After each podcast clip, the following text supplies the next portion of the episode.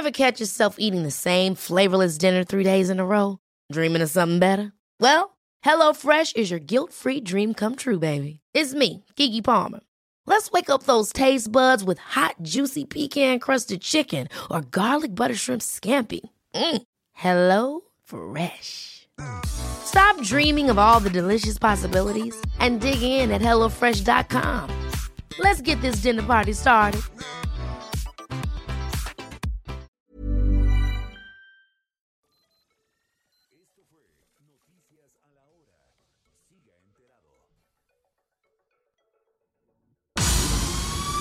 El Heraldo Media Group presenta Periodismo de Emergencia con Arturo Rodríguez, Hiroshi Takahashi y Roberto Aguilar. Con las reglas del oficio.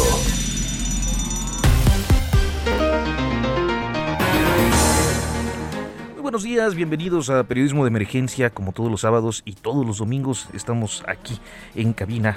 Arturo Rodríguez, que soy yo, y Hiroshi Takahashi. Arturo, muy buenos días. Mónica, muy buenos días. Esto es Periodismo de Emergencia y como todos los sábados y domingos estamos listos para informarles qué es lo que nos eh, dominó como agenda informativa dentro de las redacciones y también lo que viene, cómo vamos a arrancar con la agenda en la semana que comienza. Roberto Aguilar también ya está aquí. Roberto, buenos días. ¿Qué tal? Muy buenos días. Bienvenidos a otra edición más de Periodismo de Emergencia. Y como siempre, los domingos iniciamos con Futuro Próximo. Futuro Próximo. El regreso del presidente Andrés Manuel López Obrador podría ocurrir esta semana y la expectativa es que retome diferentes temas que dejó pendientes en la agenda. Entre estos, las propuestas de reforma para eliminar organismos autónomos, la del sistema eléctrico y la de outsourcing, que fue anunciada para el 11 de marzo. Lo anterior sin menoscabo de sus posturas respecto al caso del empresario Alonso Ancira, relacionado con un caso de corrupción en Pemex el sexenio pasado. Y precisamente Pemex y el gran caso de corrupción que es Obed Odebrecht será motivo de atención esta semana, pues el próximo sábado se cumple un año desde la detención del exdirector de la petrolera Emilio Lozoya Austin. El plazo es relevante en la medida en que los elementos de prueba que haya aportado pueden o no mantenerlo en el criterio de oportunidad con el que hasta ahora se ha visto beneficiado.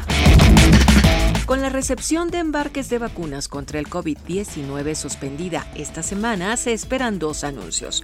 Una recepción de la vacuna de AstraZeneca procedente de la India y la probable autorización de emergencia a la vacuna de CanSino Biologics, que permitiría un avance significativo de las etapas de vacunación conforme a la proyección del gobierno. CanSino presentó su solicitud de aprobación el fin de semana y ahora el tema queda en manos de la Comisión Federal para la Protección contra Riesgos Sanitarios, COFEPRIS. Y a manera de servicio a la comunidad, vale la pena recordar que este próximo 10 de febrero es la fecha límite para tramitar la credencial de elector entre quienes cumplan 18 años antes del 6 de junio. En tanto, el resto de la población puede tramitar su INE a partir del 11 y hasta el 25 de febrero. Con las reglas del oficio por El Heraldo Radio.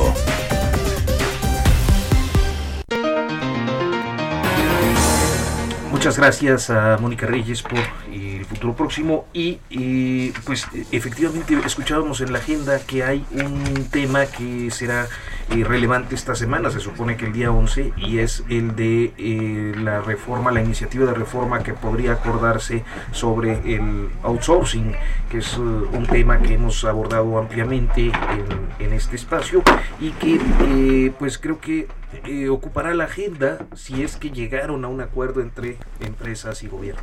Sí, que en realidad se habla muchísimo de términos técnicos, se habla de contrarreformas, se habla de ajustes, se habla de propuestas, se habla de que la Suprema Corte de Justicia de la Nación rechazó una de las propuestas de Rocío Nale.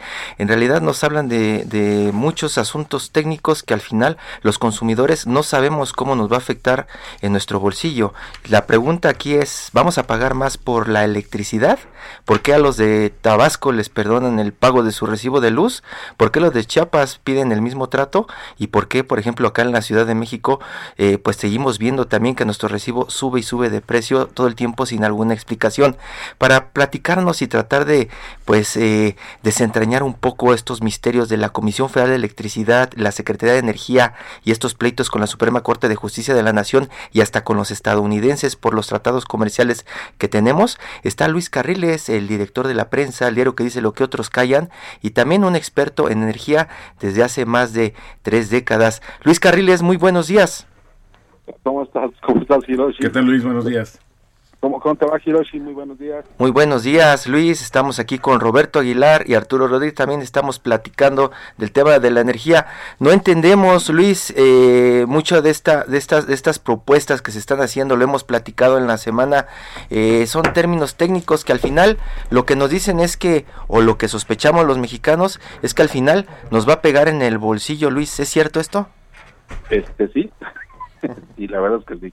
A ver, lo de Tabasco, ¿por qué, por qué a Tabasco le están perdonando las, las, este, las, eh, el pago de electricidad? Hay un reclamo histórico en Tabasco por el coste de la, de la, energía eléctrica y tiene que ver con dos cosas.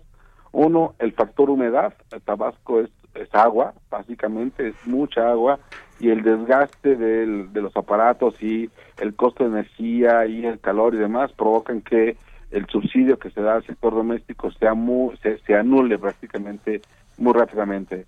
Hay un reclamo no de ahorita, tienen 50 años peleando tarifas preferenciales, pero nunca se ha hecho un plan, por ejemplo, de este, eh, digamos en los últimos 10 años, un plan solar, por ejemplo, o eólico. Las, no hay no hay inversión en Tabasco que se haga para que el sector doméstico busque sus propias fuentes de energía, o sea, no tenemos, digamos, una empresa dedicada a ponerle paneles solares a Tabasco, que, que, lo que sobre es luz solar, ¿no? Allá podrían perfectamente tener, eh, alimentar su, su, sector doméstico con eso. Entonces, el, el reclamo es, es, histórico y tiene que ver con eso y si hoy los perdonan es porque era parte de una promesa de campaña del presidente que se hizo desde 2000, desde 2017. ¿No? Ya, ya en las elecciones ya se formalizó, digamos. ¿Y cómo estamos parados en esta discusión, los ciudadanos, los que andamos a pie en las calles, dentro de esta discusión entre la Suprema Corte de Justicia de la Nación, las declaraciones de Manuel Bartlett y de Rocío Nale, y también las declaraciones de las empresas estadounidenses? Eh, ahí te va. Eh, esa ese, ese es la otra parte, la parte legal. La iniciativa que, el, a ver, el Rocío Nale puso en marcha un acuerdo, digamos, para la confiabilidad que le llamaban, que básicamente eh, interfería con muchas decisiones que se tomaban desde la Comisión Federal de Competencia. Al, al invadir su, autoridad, digamos, al invadir la chamba que tiene que ser la COFESE, este, se termina en una controversia constitucional y en esta controversia constitucional se decide en la segunda sala de la Corte que es invasiva, ¿no? Que no puede decidir eh, de, de facto cómo, cómo hacer el despacho de, de energía. No puedes permitir tú que la CFE sea la que salga primero con sus plantas. Tiene que haber un despacho económico, ¿no? Las más baratas primero. Las más baratas primero, pues si hay agua son las hidroeléctricas, pero si no hay agua, que es la mitad del año, pues no no no se puede. Y entonces tú tienes un montón de combustóleo, mucho combustóleo que no sabes qué hacer con él y lo tienes que quemar en las plantas de la CFE. El combustóleo ya no tiene mercado, el combustóleo lo produce Pemex ya no tienes mercado dónde venderlo, ya no lo puedes vender al, sector marino, ya no lo puedes vender al extranjero, bueno, pues este lo quemas en las plantas de la CFE y entonces dicen ellos pues es más barato aunque no sea así. Este y entonces ahora viene el, la ley, bueno, la, la propuesta de la ley de la industria eléctrica que lo que hace es dar preferencia a las plantas de la CFE, primero las hidroeléctricas, si hay agua, segundo este las plantas de la CFE y tercero las renovables y cuarto las productores externos de energía. El productor independiente de energía, que es este último que están poniendo, tiene los costos más bajos porque son plantas de ciclo combinado súper modernas, ¿no? Son las más modernas que hay. Y ellas te pueden producir, un, mientras una planta de CFE te cuesta más o menos unos 90, unos 90 pesos por kilowatt, pues una planta de ellos te salen 20. Esa es la diferencia que hay entre uno, entre el costo 1 y el costo 2. Pues Pero perdón, no tienes otra forma más que sacar el combustible con las plantas viejas de la CFE. Uh -huh. Entonces, pues sí te va a pegar en tu, sí te va a pegar en tu tarifa porque vas a pagar costos más caros porque le cuesta más caro producir a CFE, es tan simple como eso. Estamos hablando entonces de, por una parte, el tema con eh, pues estos lineamientos que rebota la, esta reglamentación que rebota la Suprema Corte eh, sobre la política del sistema eléctrico. Luego, eh, del otro lado, viene esta iniciativa preferente para la reforma de la legislación en materia eléctrica. Eh, son, son estos dos aspectos, ¿no? Que, coinciden temporalmente, digamos. No, no, no, no, no, son consecutivos. De hecho, este, va a ser muy curioso ver cómo lo resuelven esto, porque el, la, la propuesta de reforma constitución de, reforma a la ley del a la ley secundaria de electricidad está basada en el acuerdo que acaba de rebotar este, la Suprema Corte. La Suprema Corte, entonces se queda como sin sustento, ¿no? Digamos. Sí. La ley es, eh, ojo con esto, es bien importante.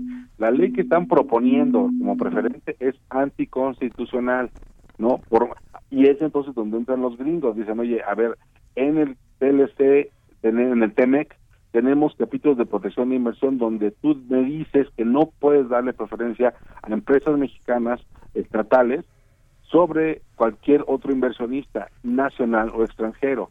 Y justo ese es el reclamo que están haciendo. No es tanto como si este CFE primero o después, no.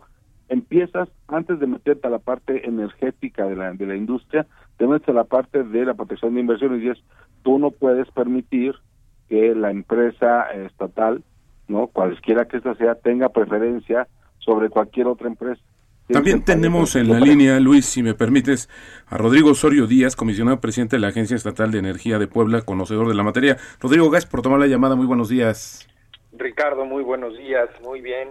Ah, ¿Cómo están? Bien, muchas gracias, Rodrigo. Oye, pues platícanos desde tu punto de vista. ¿Conoces muy bien este sector. Tenemos también en la otra línea Luis Carriles sobre esta, esta situación, esta polémica que se está generando. ¿Cuál es tu posición de, de esta eh, pues iniciativa de reforma eléctrica? Pues ve, yo tengo, tengo una posición hoy uh, que se va a tener que negociar. Concuerdo con lo que dice Luis de los acuerdos que bloquea, no que incumple, que es importantísimo seguirnos manteniendo en un libre mercado respetuoso, ¿no? Ah, el problema del combustóleo y el problema de la electricidad tiene muchas fases, no es, no es solo ah, una etapa. Tenemos dos, dos empresas paraestatales que pues, ah, no, muchísimo labor, no, gente laborando, depende de ellas. Entonces se tiene que tomar esta transición energética por partes y muy ordenada. En la polémica constitucional que marca la Suprema Corte, pues tienen razón, no puedes hacer una política pública sin ley. Lo que hicieron no es correcto. No es correcto. En realidad la ley tiene que ir antes y sobre todo en, en, una materia regulada como la energía, en la ley secundaria. Ah, al, al común denominador a la gente que camina en las calles, no lo van a ver tan, no van a ver un impacto en, en, la gran cantidad, porque hay muchas tarifas subsidiadas que se van a mantener igual. Pero definitivamente el pasivo que va a generar CFE por producir energía cara y venderla barata, pues va a tener consecuencias a mediano y largo plazo. CFE va a tener que hacer una transición tecnológica muy importante, una transición a energías que puedan producir esos kilowatts baratos y sobre todo que sigamos cumpliendo con todos los acuerdos internacionales que tenemos. Los acuerdos internacionales no solo son un, un tema económico, es un tema de geopolítica, que una acción puede, puede dañar a muchas otras industrias entonces tenemos que cuidarla. Tenemos que cuidar que esta, que esta política energética concuerde con las políticas internacionales y se beneficie pues también esta visión que al final del día en la democracia ah, tenemos que confiar en el pueblo y hoy el pueblo votó por Andrés Manuel y en la política que lleva Andrés Manuel pues es una política de nacionalismo y que busca reforzar las empresas estatales y hoy volviendo estas empresas empresas ah, prioritarias. Eh, entendemos toda esa parte, pero ¿qué es lo que sucede cuando todo el mundo coincide en estos puntos de vista y desde el gobierno lanzan esta especie de contrarreforma energética? ¿Qué pasa? Un poco de desestabilidad. No, y pero, pero, además, pero además, este, hay, hay un tema aquí que a lo mejor no estamos tocando, que es, y ya, ya tocamos en la agencia de, de Puebla, eh, la transición energética se vuelve más y más larga, la va, la, la, va aventando hacia adelante, o sea, sigue pateando el bote. La transición energética es pasar de energías sucias a energías más limpias, ¿no? Y eso es lo que no está ocurriendo. Están regresando, digamos, al esquema de quemar combustible y que no sabes qué hacer con él, ¿no? Sigues quemando carbón. Sí, la, la transición energética en realidad es, es multifacética. La transición energética no es solo la generación de energía con energía limpia, es también una transición de, de capital humano, es también una, un incremento en, en, tecnologías y en líneas de transmisión. Entonces no la puedes atacar solo yéndote energías limpias. Yo, yo siempre, siempre doy el ejemplo de Texas. Ah, Texas ha hecho un, un modelo de coinversión privado-público en líneas de transmisión, transición laboral, no capacitaciones y una transición ellos a, energías renovables eólicas, no a, muchos niveles, no entonces se, se, se tiene que empezar a ver así, no es solo poner paneles fotovoltaicos en tu techo y, y se acabó. Es cómo hacemos un plan estructurado en todas las facetas. Lo que resulta, lo que llama la atención es que estamos hablando de esto y los empresarios mexicanos desde hace muchos años han comenzado esta transformación a energías limpias. Es lo que también llama la atención, que de pronto parece que se está politizando el uso de la energía. Y, y, están un par de ejemplos. Eh, sabemos del caso de Daniel Servige Montul, ¿no?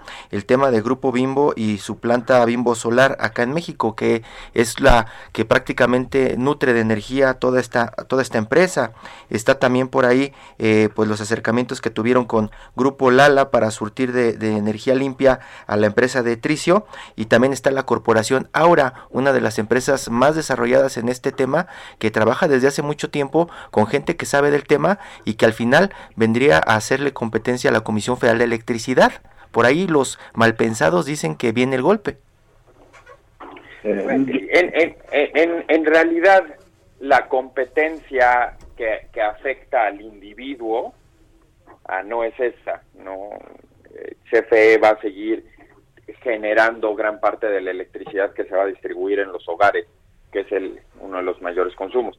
Pero tienes razón, a ver, hay muchos intereses, hay intereses económicos, hay intereses políticos, hay intereses de seguridad nacional. Entonces, ¿cómo, cómo mitigamos esto? Yo, yo analicé a seis proyectos de generación distribuida y realmente no son hoy rentables si no tienes el subsidio de CFE a energías intermitentes. Lo único que es rentable hoy es ciclos combinados. Y si quieres ser 100% verde, esos ciclos combinados tienen que hacer con, se tienen que hacer con gas natural verde y no hay en México. Hoy no hay un, un relleno sanitario que esté generando este gas. Entonces, se, estos proyectos fotovoltaicos se recargan en CFE.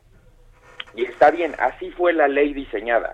la diseñada del 2013 y 2016 dijo, tenemos que hacer una transición y CFE va a subsidiar esto para tener una, una atracción de inversión importante y sobre todo una transición energética no acelerada. Y ahí es donde dicen que de pronto al romper el subsidio se afecta a los intereses de unos cuantos y que al final los consumidores eh, que andamos en la calle no vamos a sentir ese ajuste en el subsidio, ¿no? Pues sí, en realidad tu, tu ajuste más importante es, la, es en la transmisión. los costos más elevados van a ser en la transmisión. Ojo, hoy, nada, más, nada más que la transmisión es un monopolio en este momento de la Comisión Federal de Electricidad. La CFE es quien puede cobrarle a quien se quiera subir a su red el porteo, llevarle, tomar la energía de un lado, entregarle en otro. Ese es un negocio que solo tiene la CFE y que puede cobrar, ¿no? O sea, y, y en donde y es donde tenemos problemas porque hay hay inversiones que se tienen que haber hecho desde hace tres cuatro años y no se están haciendo la claro. es de cinco años y entonces tú vas atrasado en las inversiones en, en, en, la transmisión no que es el que te lleva que es el que te surte el mercado. Es como es como si no tuvieras carreteras para llevar la energía. Es tan simple como eso. O sea en efecto hay un respaldo hay un backup muy importante CFE con sus plantas sí pero también es cierto que no tienes tú en este momento la inversión suficiente para poner este ni para poner el gas que, que ya ni siquiera verde digo ya no hay no hay gas natural tienes que traerlo desde Estados Unidos en, el caso de, de, Texas por ejemplo tienes que traer el gas necesitas gas no tienes gas no tienes gas que provenga de los tiraderos de basura por ejemplo no tienes y, no tienes transmisión que este que esté sacando la, la, la energía digamos de los parques solares de los parques eólicos. Tienes un problema en los dos lados, ¿no? Tienes un problema en las dos puntas y encima dices, bueno, pues vamos a generar con puras plantas que generan carro. Esa es la bronca. Oye, Rodrigo, ¿será a ver, eh, el, proyecto de el proyecto de hidroeléctricas que tiene CFE es importante también. O sea, no, no hay que no hay que dejar en, en vano este servicio conexo de potencia que, que también tienen. Si tú a los proyectos privados les hubieras forzado a que en ese momento tuvieran servicios conexos, a que, que mantuvieran su potencia y que mantuvieran su generación a lo largo de las 12 horas, sería imposible. Y concuerdo contigo, Luis, las líneas de transmisión van a ser esenciales para la, la transición energética. Es, es algo vital que tenemos que encontrar modelos público-privados para poder empujar un desarrollo de líneas de transmisión importantísimo en el país. Y para todos, eh, eh, en todo caso, Rodrigo, ¿el fondo es bueno y la forma no ha sido la más apropiada? Hoy hay una serie de críticas acerca de esta, de esta manera, de todo esto que también se comentaba respecto a la oportunidad o incluso al peligro que sería en el marco del TEMEC avanzar. Yo, yo no, no, no quiero decir si es malo o bueno, es diferente al final del día son políticas públicas diferentes. No, México votó por un modelo nacionalista de gobierno. Ah, en, en, lo particular yo creo que no se ha respetado los tiempos, que, que, se ha politizado muchas de estas decisiones, que han creado inestabilidad. Cuando se hubiera, se hubiera llevado un diálogo ah, muy estructurado se pudo haber hecho mejor. Ah, considero que gran parte del problema que hemos visto con la Suprema Corte y que ha sido recurrente con los amparos, pues fue una falta de planeación y una falta de comunicación. Yo desde la agencia pues he, intentado mitigar esto y he generado una matriz energética, he generado muchas, muchos factores para ayudarlos. Pero no te puedo decir si está bien o mal te puedo decir mi punto de vista y mi punto de vista es que cuando gobiernas, gobiernas para todos. Luis Carriles, para cerrar este bloque, ¿tú sí nos puedes decir si está bien o está mal el gobierno haciendo esto y si nos va a impactar en el bolsillo? Yo, yo lo que te puedo decir es de que la, el, el, gobierno no se está atreviendo a hacer una reforma constitucional, que es lo que tiene que hacer. Tiene que ser una reforma que modifique los artículos 25, 27 y 28, por ejemplo, nada más de entrada, y necesita los votos para eso. Y en este momento en el Congreso, si contamos los votos, no los tiene. Rápidamente, más allá de toda esta discusión técnica y de hidroeléctricas y de energía limpia y de carbón y de gas, gas verde y Texas, ¿cuándo voy a ver el impacto en mi bolsillo hacia abajo o hacia arriba? ¿Yo como ciudadano lo notaré o prácticamente vamos a seguir en estas discusiones? Yo creo que para finales de año ya tenemos problemas. ¿Para finales de año qué? Yo, creo que para finales de año vamos a empezar a ver una presión muy fuerte sobre los recibos domésticos porque el usuario va a empezar a reclamar sobre sobre esto no vamos a empezar a ver un, el, el, el, el subsidio no se mueve, pero el consumo sí. Y lo que estamos viendo hoy en día con el home office es que cada vez consumen más energía en las casas, menos en las oficinas, y entonces el reclamo va a venir por ahí. Rodrigo Osorio, comisionado presidente de la Agencia Estatal de Energía de Puebla, Luis Carriles, periodista en El Sol de México, les agradecemos mucho su eh, pues eh, conversación en este espacio. Muy buenos días. Gracias, muy buenos días. Muy buenos días, un fuerte abrazo. Muchas gracias. Bueno, pues vamos a hacer nuestra pausa. Este tema, eh, eh, siempre energía es complejo, es, complejo. técnico. Más porque eh, nos afecta a todos. Nos afecta a todos. Vamos al corte y en unos momentos continuamos en periodismo de emergencia.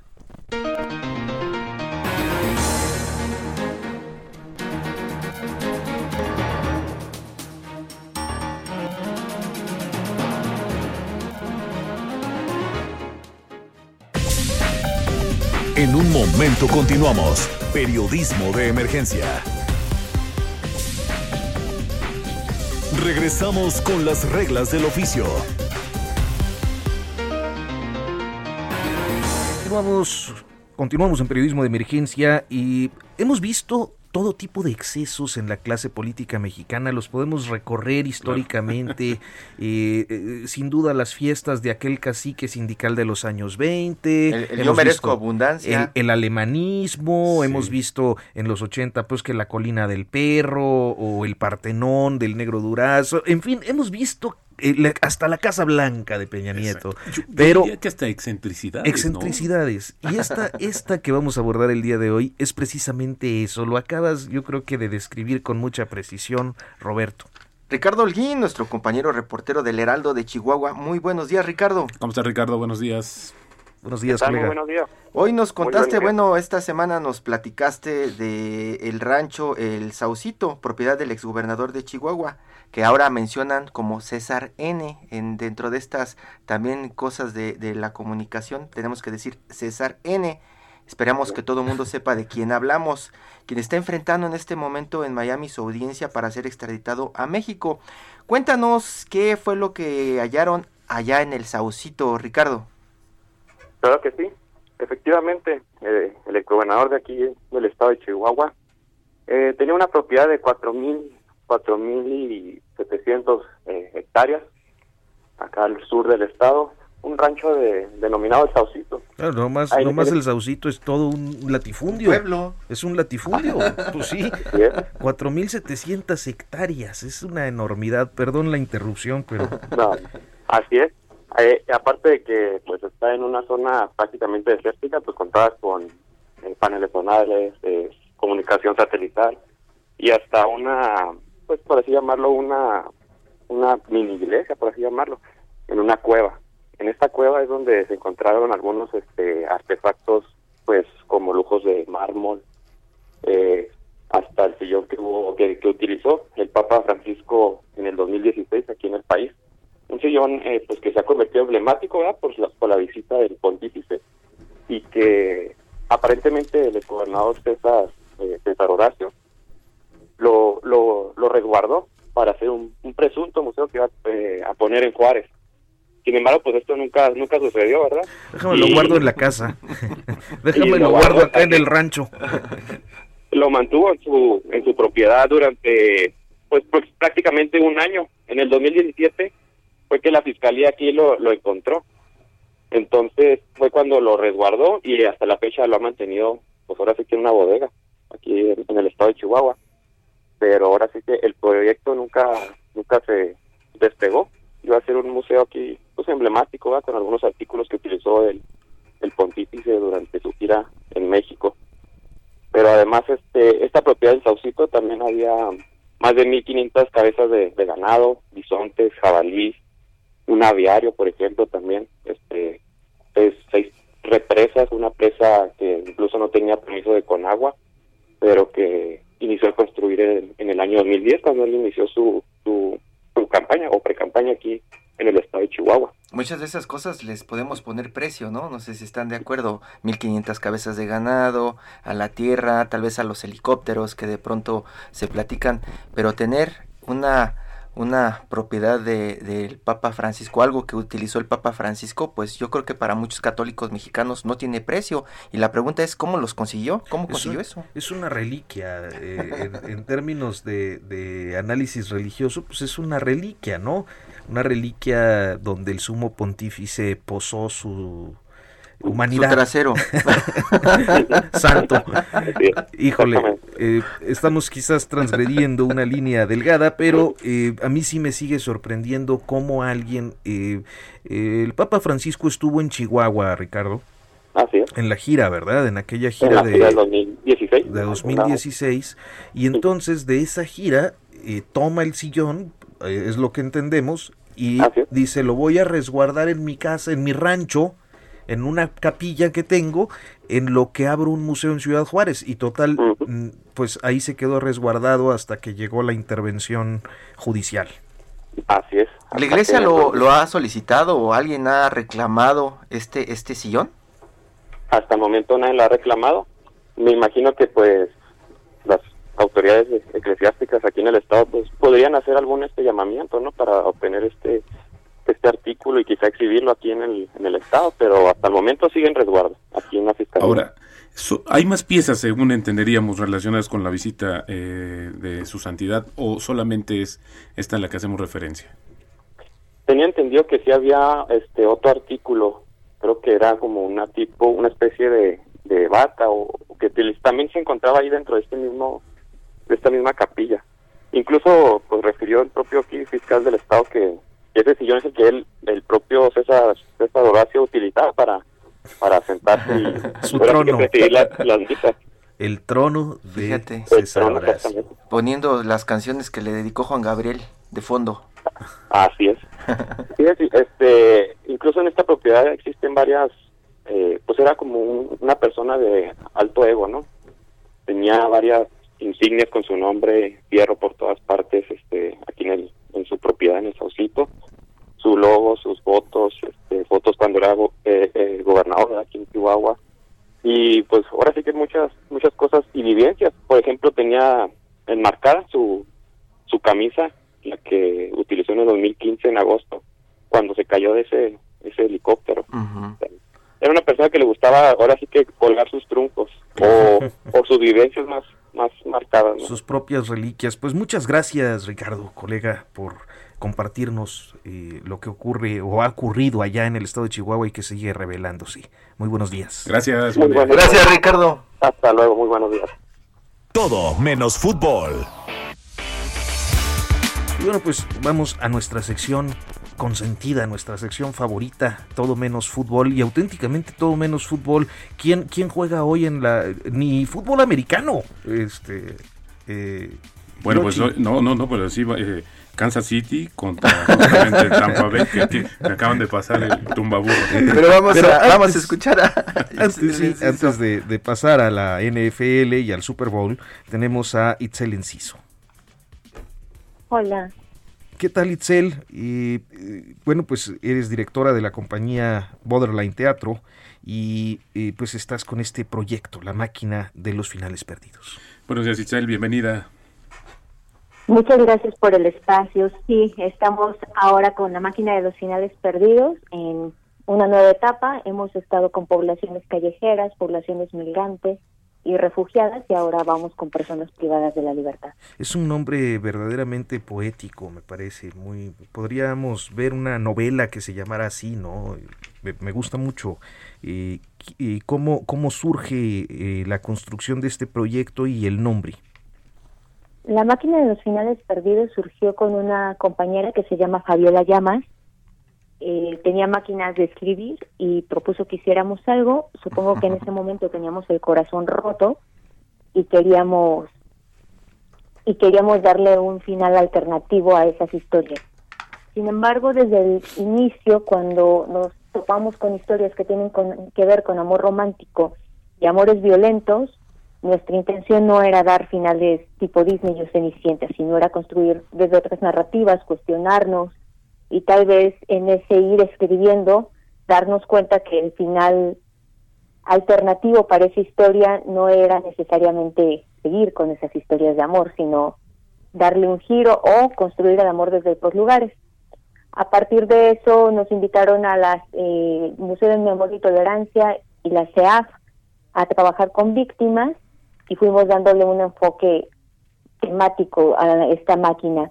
Y la máquina de los finales perdidos tiene ese título un poco por el por un libro que se bus que llama En busca del tiempo perdido. Y de Proust que tiene que ver con la memoria y cómo ah, en la memoria vamos reconstruyendo la de algún modo la historia de otro modo se va resignificando.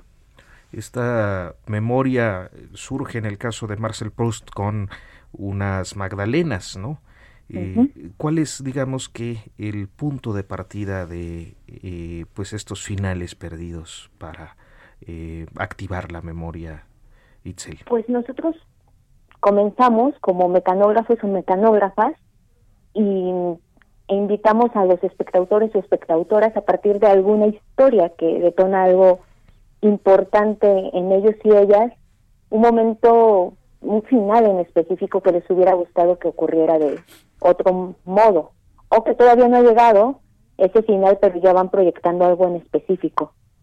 Entonces las personas comienzan a contarte de ellos, de su historia y de ese momento que les gustaría que hubiera ocurrido de otro modo, como despedirse de alguien, o tal vez no estar disgustado con alguien que ha muerto, haber dicho te quiero o estar con sus, en el caso de migrantes, poder estar con sus familias, no haber tenido que partir. Eh, y juntos buscamos alternativas en donde también se identifican que pues son historias que no tienen que ver nada más con voluntades y echarle ganas, sino involucran aspectos sociales que también llevan a ese límite. En poblaciones callejeras, por ejemplo, hay una historia de una mujer que parió en un árbol. Y ella identificaba que no tuvo por qué parir en un árbol, en un lugar donde pues no tenía las condiciones mínimas de higiene ni para ella ni para su hijo. Y donde el Estado es quien tenía que dar, brindarle protección y no lo tuvo. Oye, Itzel, ahora que comentas en términos generales, no es nada más de eso de echarle ganas, pero ¿cuál crees que sería el hilo conductor en estas 100 historias, desesperanza, esperanza? ¿Cuál, cuál crees tú que, o cómo pudiéramos resumir quizás en algún término esto, este hilo en las 100 historias que nos comparten? Pues yo creo que el hilo es el deseo.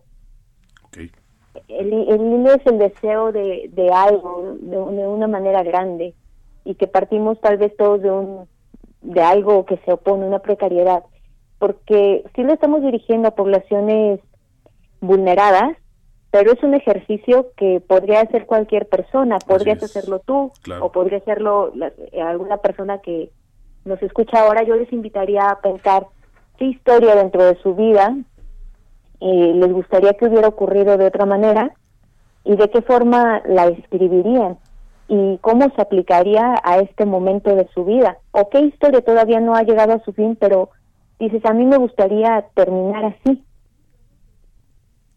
Y escribir nos lleva a tomar decisiones y a ponernos, colocarnos como protagonistas de la historia, volvernos dueños de esa historia.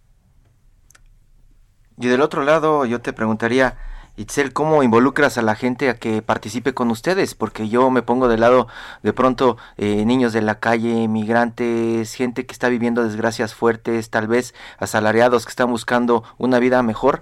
¿Para qué perder el tiempo con unas personas que quieren hacer teatro si de pronto les resulta una pérdida de tiempo probablemente? ¿Cómo las impulsan a que participen dentro de su proyecto? Pues, sabes, creo que ha resultado de, eh, por el contrario, sí, eh, ha, habido como en algún momento de alguna persona sí hubo como de no, pues yo tengo que estar trabajando, ¿no? Pero en general hay un agradecimiento. Es un es una acción infravalorada, pero creo que tiene una gran potencia política y empática y ellos y ellas agradecen que su historia se considere de otro modo, se mire desde otra posición y ahora pienso que es dejar de ver esas historias que pues son caóticas, atroces por muchas razones, dejarlas de ver como una cifra, sino como una persona en específico con un, un deseo y con un montón de circunstancias que los llevan a ese momento, a ese punto límite. Creo que las personas nos han recibido con gran generosidad. Hemos colaborado con poblaciones callejeras con una asociación que se llama el Caracol, que trabaja desde hace 27 años con poblaciones callejeras y que apuesta por todas estas actividades integrales en donde es un momento de no solamente las necesidades básicas de supervivencia, son las necesidades básicas, también hay un tiene que haber un cuidado emocional, un ese regalo, ese esa resignificación de quiénes somos. Con poblaciones migrantes la respuesta fue de gracias por venirnos a dar un momento de alegría. Entonces, creo que no hemos tenido, digamos, problemas en que se acerquen. Ha habido una confianza extraordinaria en donde incluso nos han convertido cómplices de historias que les pertenecen y les gustaría hacerlas de otra manera.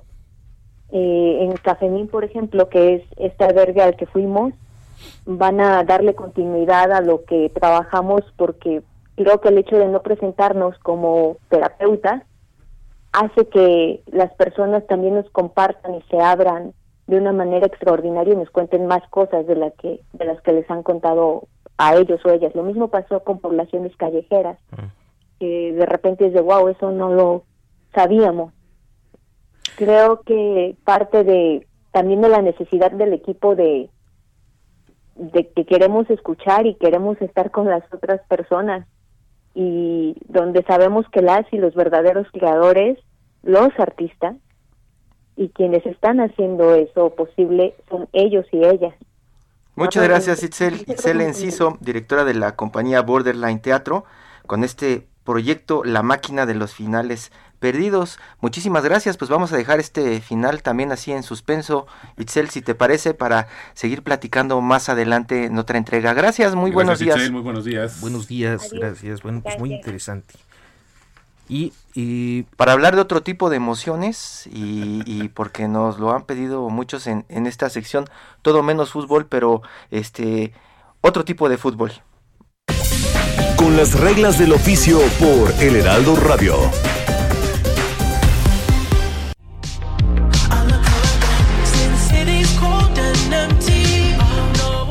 Weekend, el, el, medio tiempo, a mí eh, justo acabo de hacer una playlist de algunas de las eh, figuras de los medio tiempos eh, históricos y me llama mucho la atención pues que hay años en los que auténticamente me siento hasta desvinculado de eso.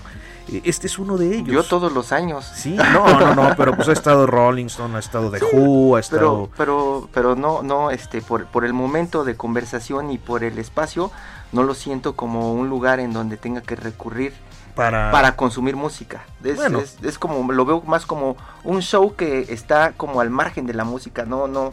No acompaña al, sí, Sí, sí, como, como la música de fondo de algo más, ¿no? Luego, hay episodios terribles. Yo me acuerdo, por ejemplo, cuando se presenta, me parece que fue Coldplay y, en ese tiempo pues yo estaba fascinado con el trabajo y la obra de Gustavo Dudamel.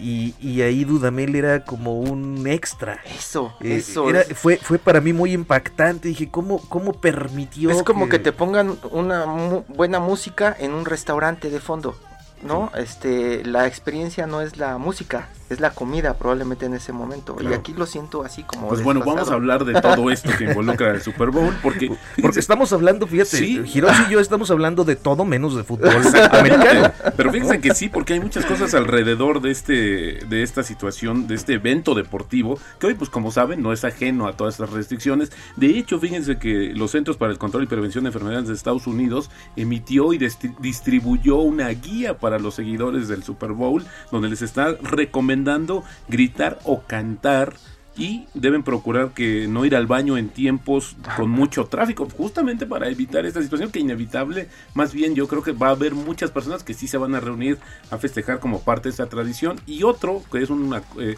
un invitado de lujo también al Super Bowl es el aguacate, pero también tenemos una parte muy interesante porque fíjense que está creciendo de manera muy importante. Las, las lesiones han aumentado 53% al cortar el aguacate. Así ¿Han visto cómo le quita el hueso a un taquero mexicano e intentan replicarlo y falta la leyenda de no se intente en casa, ¿no? Exactamente. 53. El síndrome de la mano del aguacate, ya lo llaman en Estados Unidos y tiene que ver con cortarse al quitar el hueso del aguacate. Nada más 50% crecieron las heridas, más de 27 mil lesiones justamente en Estados Unidos por este tema. Ángel Rueda, editor del Esto, especialista en la NFL, está en la línea. Ángel, te saludo con gusto, buenos, días. ¿Qué tal? ¿Cómo estás, Hiroshi? Qué gusto saludarte. Un saludo a todos los que están en la mesa y a los que nos escuchan. ¿Cómo estás? Muy bien, muy bien. Pues aquí, este, con este tema obligado del día, cuéntanos, este, detalles de este Super Bowl. ¿Qué lo hace diferente? ¿Por qué tenemos que verlo los que, pues, prácticamente no sabemos ni quiénes juegan hoy? Así es, Hiroshi. Bueno, como bien lo mencionas, ¿no? Llegó el día más esperado para los aficionados del NFL, pero también para los que no son tan nacidos a ver ese tipo de deportes. Hoy todo el mundo lo ve y hay una historia que sobresale, me parece que es fundamental en este Super Bowl, es el enfrentamiento de los dos corebacks. Eh, por un lado, Tom Brady, la leyenda, llega a 10 Super Bowls, eh, tratará de ganar su séptimo anillo. Y por el otro lado, Patrick Mahomes, no el joven sensación del NFL que buscará ganar su segundo anillo en cuatro años.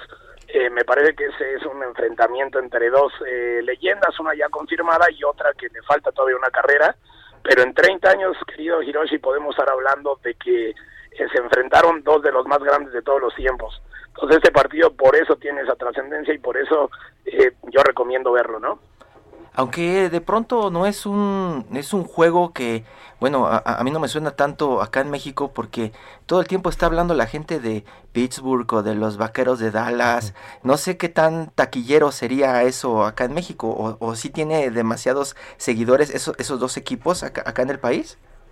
Mira, el tema de los jefes de Kansas City eh, son un equipo de arraigo, eh, sin embargo no, no tanto, ¿no? ha sido en los últimos años cuando Kansas City, de, precisamente de la mano de Patrick Mahomes, pues ha encontrado un poco de afición, han ido creciendo, hay muchos niños que de repente ven al equipo que gana como, como regularmente ocurre y deciden irle a los jefes de Kansas City. Y el tema de los bucaneros me parece que sí hay, que ser muy claros, que hay muchísima gente que hoy no le va a los bucaneros y no le va a Tom Brady. ¿Por qué? Porque estamos hablando de que, de, que veríamos historia, ¿no? Un tipo que de repente llega y gana seis anillos con un equipo y llega otro y gana el séptimo y se corrobora como toda una leyenda. Entonces no son dos equipos de gran desarrollo, de gran arraigo en México, sin embargo sí tiene su historia con eso, esa lucha de corebacks, ¿no? Uy, pero, pero bueno, como quiera, Kansas tuvo a Joy Montana, tuvo a, eh, digo en, temporada de, despedida pero pero no sé ahorita que mencionabas esto de, los lanzadores eh, sería sería equivalente digamos en importancia a lo que ocurrió por allá en el qué sería 85 86 cuando Montana Marino eh, sí me, parece que sí estamos hablando de, esa clase de corebacks eh, desde luego, Joe Montana y Dan Marino están considerados como los más, como de los más grandes de todos los tiempos. Eh, mencionabas a Joe Montana, Joe Montana no pudo llegar al Super Bowl con los jefes de Kansas City, se quedó muy cerca, perdió en la final de conferencia contra los Bills de Buffalo, y ahora Tom Brady es una situación similar, sin embargo, él sí llega al Super Bowl, ¿no? Con los Bucaneros, entonces sí, estamos hablando eh, de, dos corebacks uno ya en la plenitud ya prácticamente de salida, como lo es Tom Brady, y el otro como es Patrick Mahomes que va comenzando, sin embargo, ya tiene un anillo, ya llegó a otro Super Bowl en su primera temporada como titular, eh, tuvo números espectaculares, 50 touchdowns, superó las 5.000 yardas, entonces estamos hablando de un coreback que seguramente en la proyección de la carrera eh, va, a llegar a tener números espectaculares, entonces sí podríamos eh, comparar un poco ese duelo de Montana contra, contra Marino. Entonces la, la, sugerencia es verlo por estos eh, personajes que se consideran como el coeficiente intelectual del fútbol americano, los corebacks, ¿no? Yo añadiría sí, así es. a esta cuestión la, la idea de, más bien la, la, pregunta, ¿por qué tiene tan mal cartel, tan mal fandom Tom Brady? Pues me parece que ocurre ocurre algo algo parecido con los grandes deportistas de la historia, ¿no? Eh, a, los, a, los, grandes deportistas de, la historia o los amas o los odias.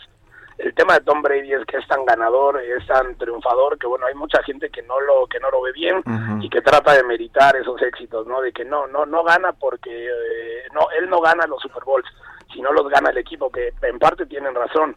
Sin embargo, eh, al ser, como bien lo mencionó Hiroshi, el coreback, la posición tan, tan, tan demandante en el fútbol americano, del fútbol americano es la posición fundamental, pues bueno, desde luego tiene muchísimo mérito. Entonces yo creo que eso es lo que ocurre con Brady, es lo que ocurre también con Cristiano Ronaldo, con Lionel Messi. Eh, hay muchos que no están de acuerdo y los terminan por demeritar, ¿no? Eh, existe mucho esa sensación de que todo tiempo pasado fue mejor.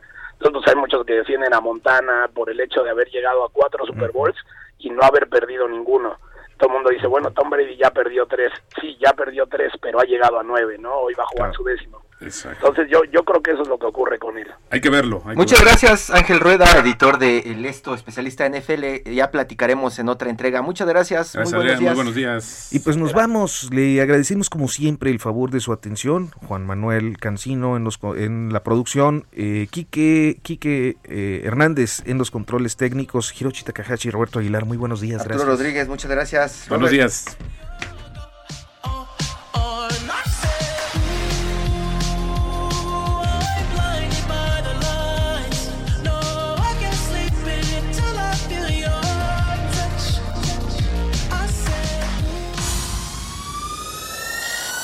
Esto fue Periodismo de Emergencia. Con las reglas del oficio.